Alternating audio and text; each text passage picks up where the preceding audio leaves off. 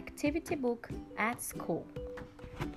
Unit the alphabet, pages 1 to 3.